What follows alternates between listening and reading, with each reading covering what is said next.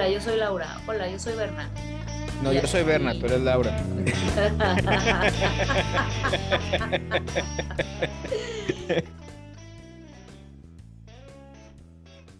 A ver, Bernie. ¿Y me decías que estabas leyendo algo interesante? Justamente te iba a preguntar. ¿Sabes lo que son los sesgos cognitivos? A ver, explícamelo con una galleta. Te lo explico con una galleta. Ok. Dice,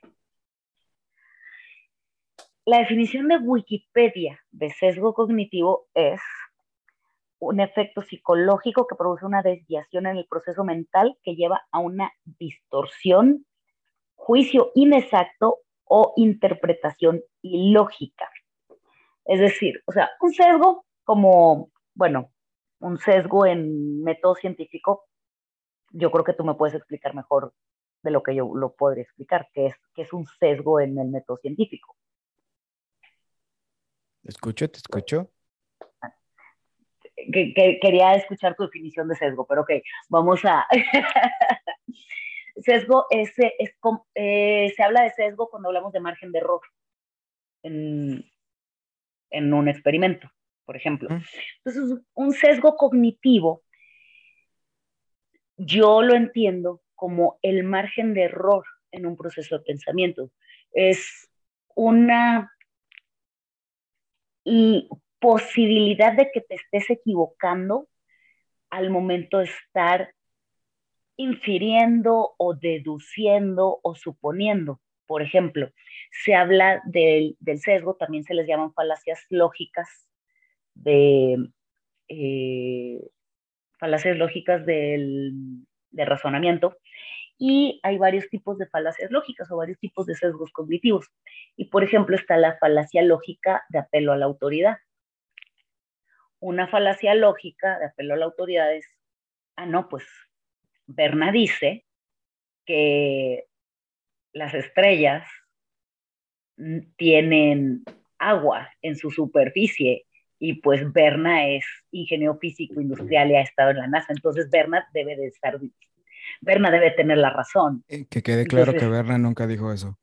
Berna nunca dijo eso, pero estamos haciendo un ejemplo, o sea, de cómo tú puedes, o sea, haciendo uso de tu autoridad en una materia, puedes difundir, vamos a decir, uh, mentira, porque pues es una mentira, o, o sea, decir, no, cosas que no necesariamente obedecen a la realidad. Y tú, haciendo uso de tu autoridad, pues decir, no, pues es que yo soy ingeniero físico, industrial, yo cursé estas materias, yo sé que esto es de esta manera. Y todos los que no estamos empapados del mismo conocimiento, vamos a decir, pues claro, debe, como por ejemplo que yo le digo a un paciente, es que tú tienes que hacerme caso a mí porque yo soy dentista y yo sé que es lo mejor para ti. O sea, en la mayor parte de los casos va a ser así, ¿no? Pero y en tu caso sería solamente escuche la opinión de otros dentistas, porque todos somos dentistas. Mm, no, no, no, no, no. El, apelo a la autoridad, la falacia lógica de apelo a la autoridad es un poquito diferente. Es como un, eh, es que tiene que ser cierto porque es el presidente, o tiene que ser cierto porque lo dijo el profesor, tiene que ser cierto porque lo dijo mi padre. Es hacer, eh, asumir que una información es correcta o incorrecta porque una figura de autoridad te lo está diciendo. Entonces, ¿qué te dice la falacia lógica o el sesgo cognitivo de apelo a la autoridad? Es no necesariamente una persona que está ubicada en una posición de autoridad te está diciendo la verdad o está en lo correcto. vamos a decir una persona que está en mi tema del clima. El clima es algo que no tiene palabra. Se puede predecir con bastante grado de certeza por todos los avances científicos que tenemos hoy día, sin embargo, no porque llegue el del clima y te diga, mañana no tienes de qué preocuparte, va a estar el clima maravilloso, en cualquier rato puede llover, o sea, o en cualquier rato puede, sabes, cambiar el clima. Entonces, La falacia lógica de apelo la autoridad es esa, es aquella que hace uso de eh, un título o de una posición de autoridad para decir, ah, bueno, es que probablemente sea cierto. No, no necesariamente es cierto. No porque, o sea, yo, por ejemplo, puedo cometer errores en mi área. O sea, no porque soy dentista, tengo un posgrado y no por eso estoy exenta de equivocarme. Ya. Entonces, la, mientras más lees acerca de sesgos cognitivos, mejor preparado estás tanto al momento de una argumentación como al momento de tomar decisiones. Por ejemplo, hay un sesgo que es el sesgo de, de que te agrade la gente. O sea, cuando tú compras algo y eso... Sesgo de afinidad. Creo que sí, creo que así se llama, sí, sí, sí. Bueno, el sesgo de afinidad. Es la predisposición de, favorecer a personas que nos recuerdan a nosotros mismos. Oh. Bueno, entonces es otro. No, yo hablaba simplemente que el vendedor del carro te cae bien, el de una agencia y el de la otra agencia te cayó mal. Sí. Aunque te guste más el BMW, es probable que compres el Audi porque te cayó mejor el vendedor del Audi que el del BMW. Es correcto, porque muy probablemente te cayó bien ese vendedor porque eh, encontraste algo en esa persona que, te recuerda a ti.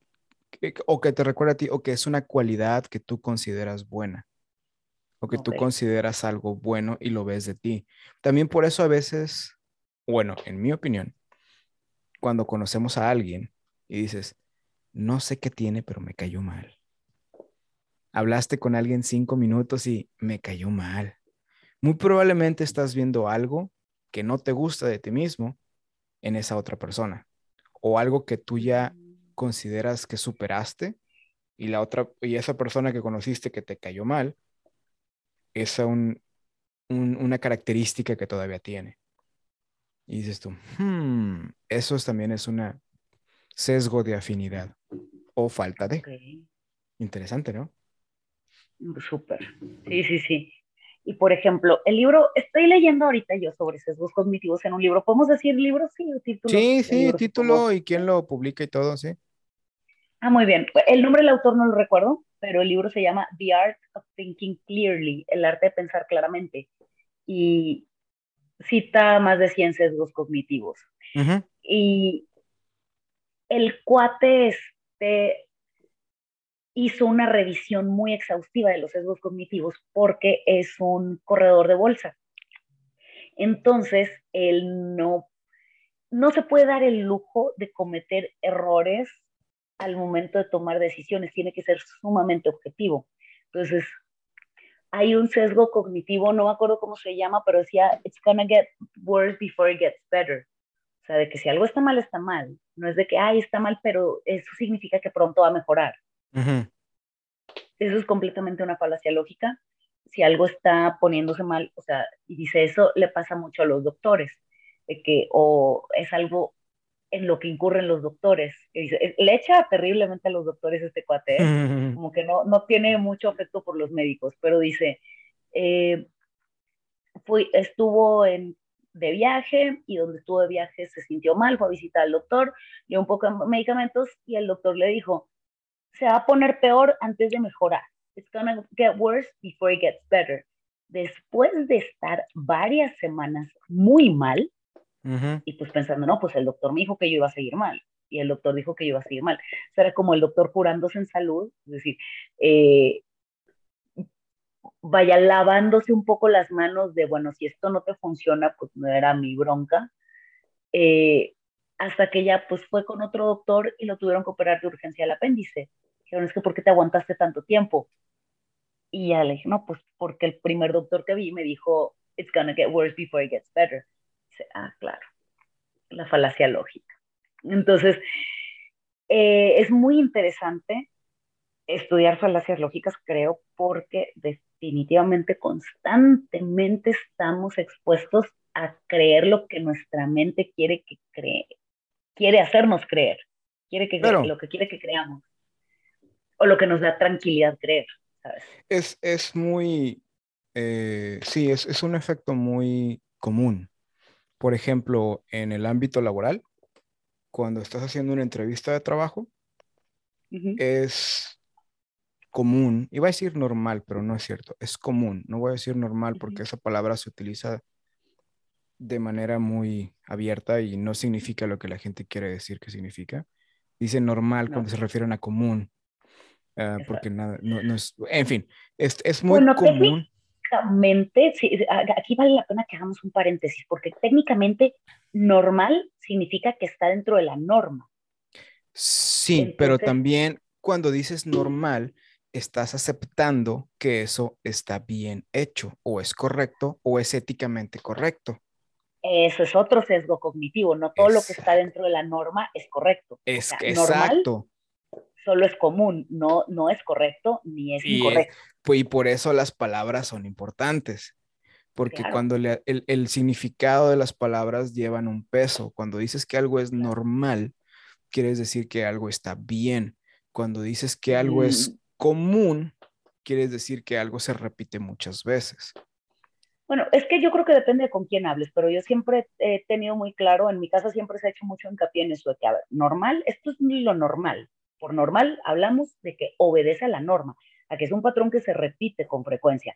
No estamos hablando de que sea lo correcto, o sea, que sea normal. No, pero si tú sales al mundo, al mundo exterior y le dices a alguien, eh, esa persona es normal, ¿a qué se refiere? Se refiere a que no Yo me refiero a que es bastante promedio. A que no es raro, a que no le gustan cosas extrañas. Y ahí te empiezas a caer en sesgos porque empiezas a decir, bueno, ¿qué es normal? Hay una, hay una película, no me acuerdo qué película mexicana es, eh, si es la de Por la Libre o la de Tu Mamá también, pero es una de estas dos películas de los noventas, principios del año 2000, este, Ambas joyas. claro, son, joyas del cine mexicano, en donde está y le dice, y se está pensando, y dice, mi papá vino y me dijo, oye, ¿tú crees que eres normal? Por la libre. Es por la libre, ¿verdad? Es por la libre, sí, sí, ¿Tú crees que eres normal? Entonces, y desde ahí, desde ese momento me, empecé yo a cuestionar el, el uso de la palabra normal contra común, porque normal usualmente nos referimos a un no tiene nada extraño, no tiene nada fuera de lo... Fuera de lo común. De lo común, o sí, también, o sea, pero y normal es algo que se acepta, algo que tienes ahí como no vas a destacar ni en lo positivo, ni, no, vas a destacar en lo negativo. Claro. Eh, porque es a lo que se refieren ahí, es que no está destacando como algo negativo. Y ponen negativo cosas que realmente no deberían de ser negativas, como mm, ver anime, eh, escuchar música de rock, vestirte de manera diferente, todo eso que la gente, sociedad de ahora, no considera normal. Por eso me molesta cuando dicen que ahora el anime ya es normal. Y yo, no, o sea, tus gustos, no, no, no. No, eso ya es harina de otro costal. ¿Qué estaba diciendo? Estamos hablando de que es muy común y vas a hacer ejemplificar ah, algún sesgo cognitivo.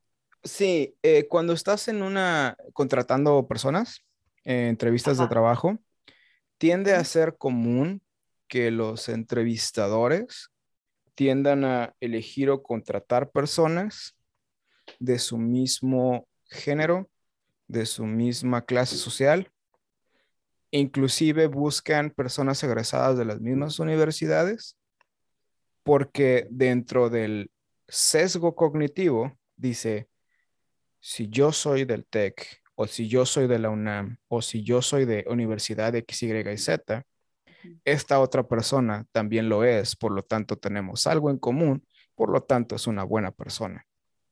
Y eso también es un sesgo cognitivo, porque estás reafirmándote cosas a ti como persona que realmente no existen ahí.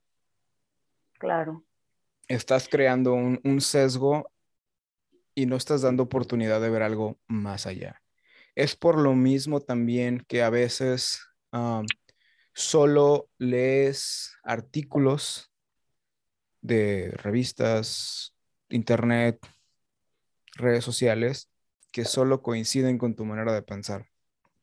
Ese se llama sesgo de confirmación. Sesgo de confirmación. O sea, si tú ya tienes, eh, si tú ya tienes esta idea, vamos a decir, yo tengo la idea de que la Tierra es plana, voy a encontrar evidencia, muy dudosa, pero voy a encontrar evidencia que lo confirme. De que la Tierra es plana. Y las otras tres 3.000 publicaciones que dicen que no, esas están mal. Las voy a omitir. Yo tengo otros simplemente no las voy a ver. Simplemente ni siquiera se me van a, a, presentar visualmente porque estoy sesgada en mi... Y ahí, y ahí sale la famosa frase de fake news, yo tengo otros datos. Yo tengo otros datos. Y cosas por el estilo en donde nos cerramos a ver la realidad exterior solo para confirmar nuestras creencias. El sesgo de confirmación es uno peligroso, fíjate, porque incluso cuando tú estás, mira, vamos a hablar, por ejemplo, del tema de las relaciones. Tú puedes estar tan sesgado por tus malas experiencias pasadas que vas a buscar el error que lo confirme. O sea, que tu nueva relación es que también es, o sea, claro, también puede ser el caso de que estés repitiendo patrones, pero digamos que tus patrones los estás trabajando y digamos que, tus, que, que estás genuinamente buscando una relación estable, pero por tu sesgo cognitivo de confirmación, ¿no? Está agarrando el celular, le está hablando otra tipo le está hablando la exnovia y se va a ir con ella, porque no, no, no quiero levantar la mano.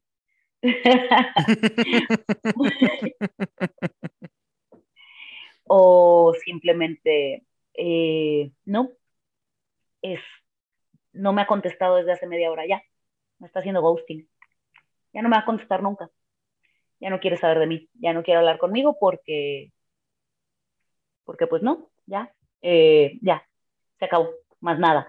Entonces estás constantemente buscando evidencia que confirme que otra vez se van a dejar, que otra vez estás en un, en un error, en, en, una relación no sana, que la persona con la que estás no es completamente honesta. Vas a buscar información que lo confirme, aun y cuando esa persona no sea absolutamente nada de esto. Y es eh, estos sesgos, por ejemplo, en el trabajo, que, ay, es que mi jefe es igual que el anterior. Ya está haciendo todas estas cosas que hacía mi jefe anterior de menospreciarme, de no valorarme, porque tal vez te pidió, no sé, que fueras a la máquina a traerle un café de camino a, a la junta. Ya me está tratando de gato igual. Y estás constantemente buscando información que confirme que estás en un escenario como el que estás y eso te lleva a, pues, a no ser feliz en ningún, ninguna relación sentimental, laboral o amistosa, porque estás buscando cosas que confirmen tu información que confirme la información que tú ya tienes cargada en tu sistema. Claro, y luego, y ese también te lleva al sesgo de, ah, ¿cómo se dice en español? Hindsight, de cuando estás en el presente y ves algo que pasó en, el pasado y dices, claro, por supuesto que pasó eso, porque X, Y y Z tenía que suceder porque esto es lo que está pasando ahorita. Ah, confirmar los hechos del pasado o reafirmar una situación en el pasado por tu estado actual en el presente. Eh, decir, claro, por supuesto que yo fui maltratado toda mi vida porque no me estás viendo ahorita como tengo problemas mentales, cuando realmente tu infancia no tuvo nada que ver. Simplemente estás tratando de, ¿cómo se dice?, pintar algo y reescribir tus memorias para que tengan, para que tu presente tenga sentido. No, pero eso más que un sesgo cognitivo es un trastorno de la personalidad, ¿no? Digo, lleva unas cosas con las otras. no, los sesgos cognitivos hasta la persona más coherente y ecuánime cae en ellos. ¿Por qué? Porque pues son... Ajá. Ajá. Un ejemplo, un ejemplo que las personas que son muy religiosas Ajá. ven apariciones de santos, de, de sus, de sus, este, deidades. Representaciones religiosas, deidades, en todos lados. Que si salió en el comal, que si salió en la plancha, que si esta galleta tiene forma de no sé quién. Y eso lo usan para decir, mira, te dije, tenía razón, sí existe. Milagro. Y sí, y, y, regresamos a lo mismo. Personas que lo ven y dicen, claro, por supuesto. Y ahora él puede curar a la gente y les dice que se curen y caminen. Y eso ya es otra clase de estafa completamente, pero por ahí va. Son esas clases que reafirman y que tú dices, por supuesto, tiene sentido. Y ahí es donde ves a tu pasado, o sea, donde podríamos aplicar también ese del hindsight de, de decir, claro, por supuesto, mi vida estaba mal, pero cuando yo cambié a esta religión, me empezó a ir bien. Y me empezó a ir bien porque cambié a esta religión. Que tal vez no tenga nada que ver, tal vez simplemente te ganaste la lotería, pero como cambiaste de religión por ahí, dices, ah, es que fue por esto. Y justificas. no recuerdo cómo se llama en español, pero también ahí, bueno, de hecho el libro lo estoy leyendo en inglés, ¿no? Pero el, el sesgo, el sesgo del que estás hablando tú ahorita es también de los, de los más frecuentes. Sí, es, es muy, es muy frecuente. Es retrospectiva, es la palabra que buscaba. Sesgo de retrospectiva. Dicen que la visión retrospectiva siempre es 2020. Por supuesto. Sí, de, aquí para atrás yo te puedo decir exactamente. Exactamente. No, área del pasado, no, estaba re güey, porque tal, tal, tal, tal. Y dentro de cinco años vas a volver a hablar sobre eso y vas a ver y vas a decir una historia completamente distinta. Lo cual me lleva, si no te molesta, al libro que estoy leyendo. Platícame. El libro, que estoy leyendo que probablemente te guste por los aspectos que toma y cómo se va, cómo está escrito. El libro que estoy leyendo es una memoria de alguien, o sea, son unas memorias que escribió cuando tenía, cuando estaba en sus veintes.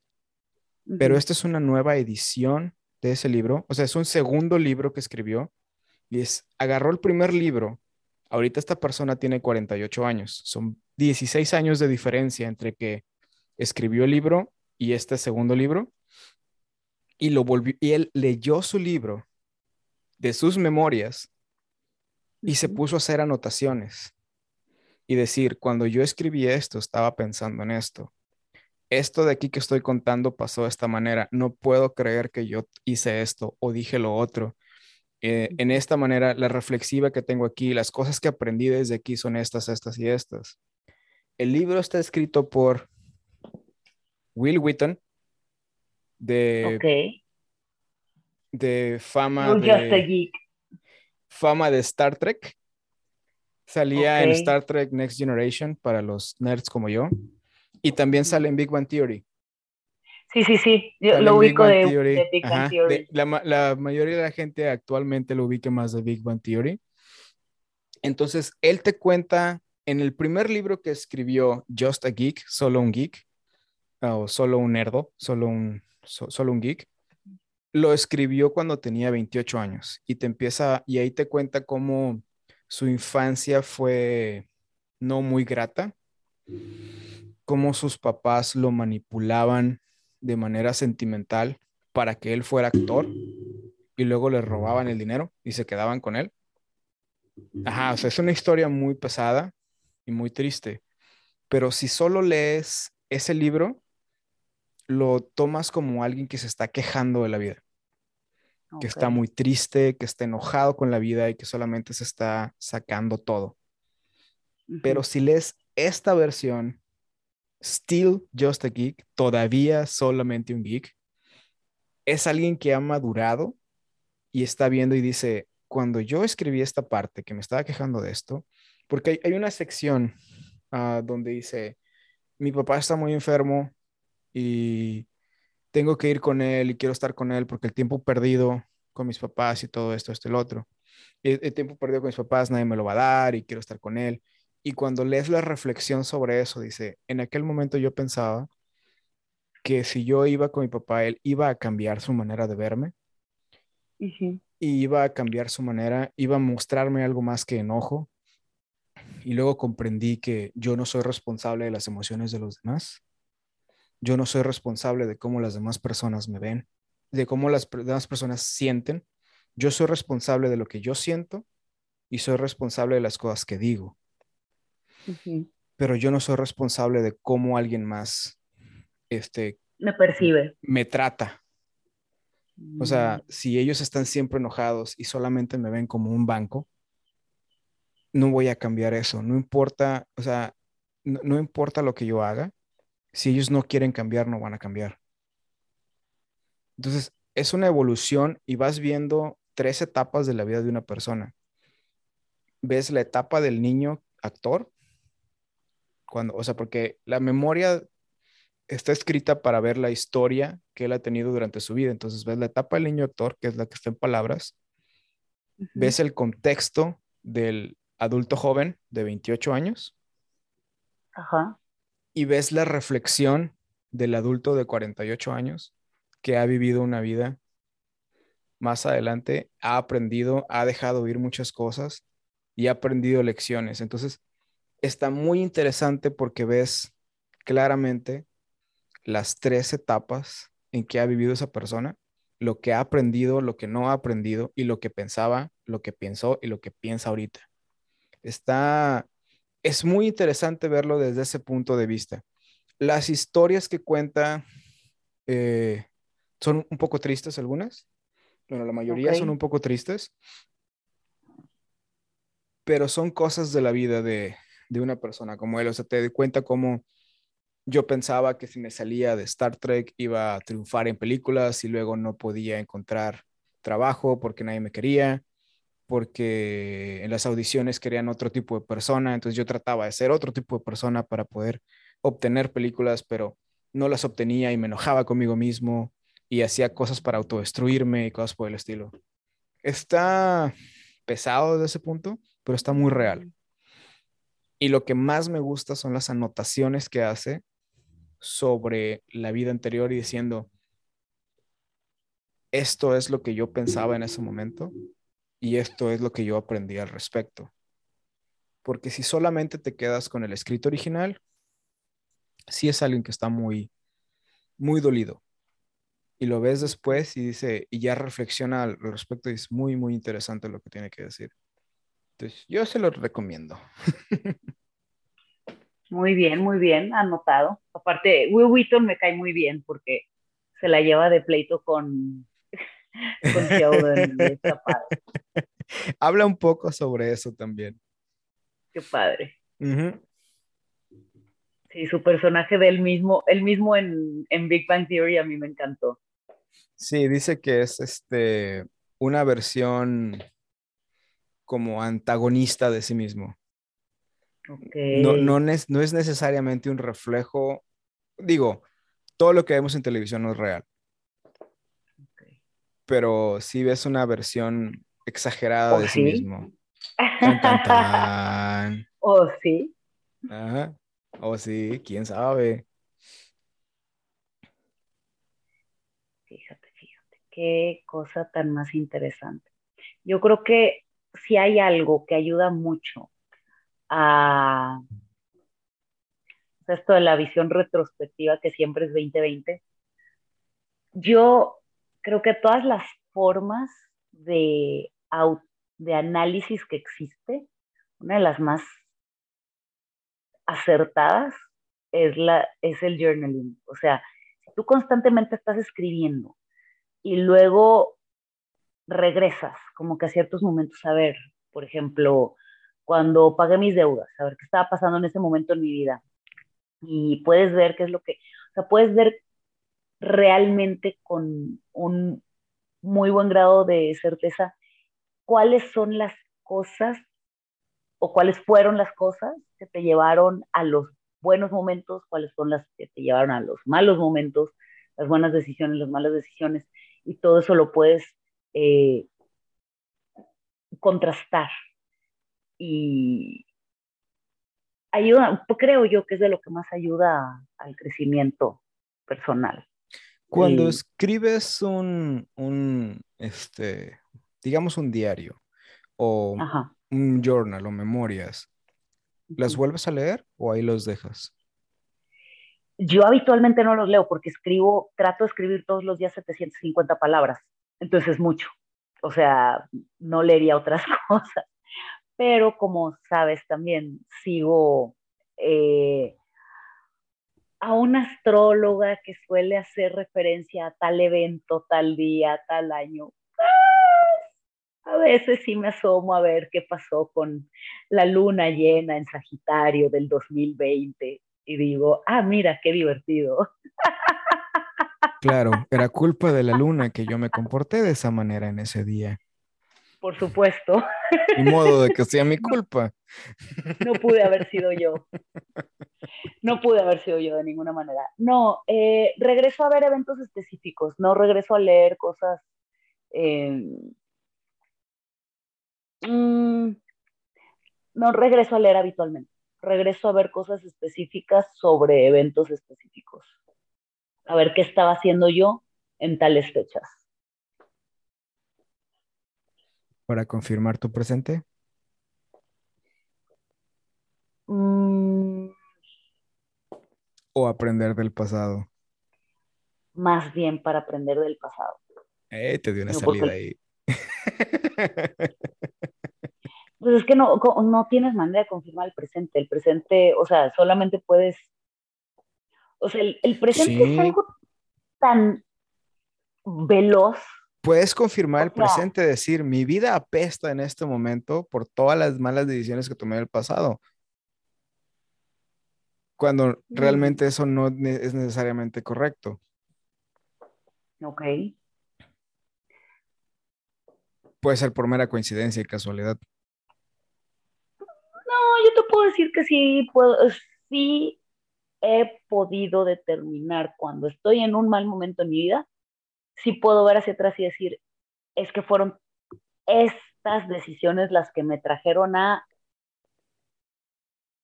el momento presente. Eso es, eso es este sesgo de retrospectiva. Ok. Eso es sesgo de retrospectiva, porque... No necesariamente. Si hubieras tomado una decisión diferente, ¿quién te asegura que no estarías en la misma posición? Bueno, por ejemplo, eso eh, yo hablo en el caso de decisiones financieras. Yo sé exactamente cuáles son las decisiones financieras que me han llevado a malos momentos y cuáles han sido las decisiones financieras que me han llevado a buenos momentos, porque son muy puntuales y específicas, no son eh, ambigüedades. O sea, por ejemplo, endeudarme cuando empecé a trabajar fue una muy mala idea. Um, pagar de deudas, pagar mis deudas antes de la pandemia fue una excelente idea. Y, pero y así sucesivamente. tú no podías prever que iba a haber una pandemia. Eso simplemente fue coincidencia que pagué mis deudas antes de la pandemia. Sí, es una coincidencia. Pagar tus deudas fue una buena idea. Pagar tus deudas porque iba a haber una pandemia el siguiente año, no te lo creo. Luego, fuera de aire, te voy a decir qué fue lo que me llevó a pagar esas deudas y, que sí tenía... Eh... No, no, no hay manera no hay manera de que me convenzas de que sabías que un año después iba a haber una pandemia. No una pandemia, pero se vaticinaban tiempos difíciles. Ah, seguramente te leyeron las cartas o algo así. No, no, no, no, no. No, no, no. no, no me leyeron las cartas. No, no, no hay manera de prever el futuro. Y no hay manera de que me cambien de opinión.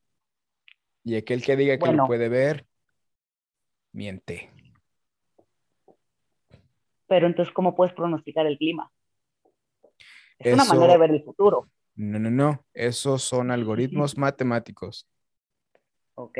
Que analizan situaciones actuales y corrientes termales y cosas por el estilo y no son exactos. Ok.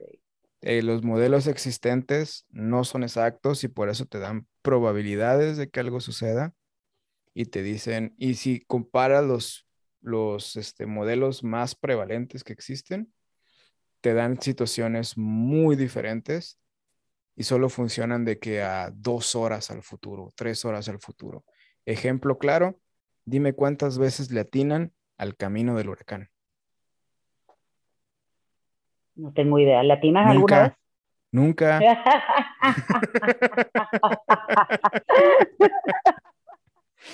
Nunca. El sistema meteorológico te dice, se formó un huracán en el Caribe y va rumbo a Tamaulipas y nada que pasa por Yucatán tres veces, pues de ida, de regreso y otra vez. O sea, no, pero eso es porque también ya sabemos que en Tampico hay una estación de extraterrestres. cuando viene el huracán, salen, le hacen shu y se va para Monterrey. o para Yucatán. Sí, no, salen las, salen las señoras en, en, en, Catemaco, en Veracruz, y se ponen a quemar cosas, y por eso nunca llegan por ahí. Se va para Mazatlán. Así, del Golfo se brinca al Pacífico. ¿Cómo Exactamente, quién sabe. Sí, Pero no.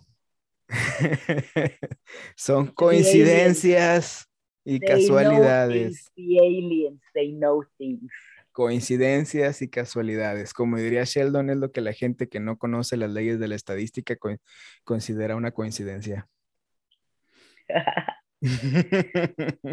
Sheldon me cae bien. Bueno, sí. Eh, en fin, sí, sí hubo una situación interesante también de una filosofía antigua milenaria la que me llevó a pagar mis deudas antes del 2020. Pero... Muy bien, muy bien. En otro momento hablaremos de eso. Porque el mundo se iba a acabar. ¿Crees que hubiera pagado mis deudas si el mundo me faltaba? Creo que no, hubiera agarrado mi dinero y me hubiera ido a Bali.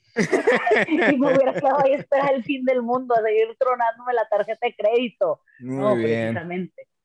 Precisamente porque sé que el fin del mundo tiene mucho tiempo anunciándose y no se acaba. Dije, no, al paso que vamos, vamos a vivir 100 años y no debemos de vivir 100 años endeudados. Eh, es el modelo americano, ¿qué te digo? Ah. no lo sé, Rick, en este país no funciona. Aquí te dicen que tener deuda es algo bueno. Sí, yo sé, mi madre lo dice todo el tiempo. ¿Qué te digo? ¿Qué te digo? Es el modelo de la esclavitud del siglo XXI. Somos esclavos del banco. Yo soy esclava del banco, yo trabajo para el banco. Yo sí trabajo para un banco. No, no, no. Tú eres, tú laboras en una institución bancaria. Yo trabajo. Financiera. Ajá, yo, yo trabajo para darle mi dinero al banco. Yo, yo trabajo para el banco. tu nuevo señor feudal es el dueño de mis quincenas. Tu nuevo señor feudal y solo vas a la tienda de raya por tus cositas. Los reward points en Amazon. Sí, sí, por supuesto. La, Amazon es la nueva tienda de raya y, llenos aquí inmersos en el sistema para siempre. Así sucede. Pues, mi estimado.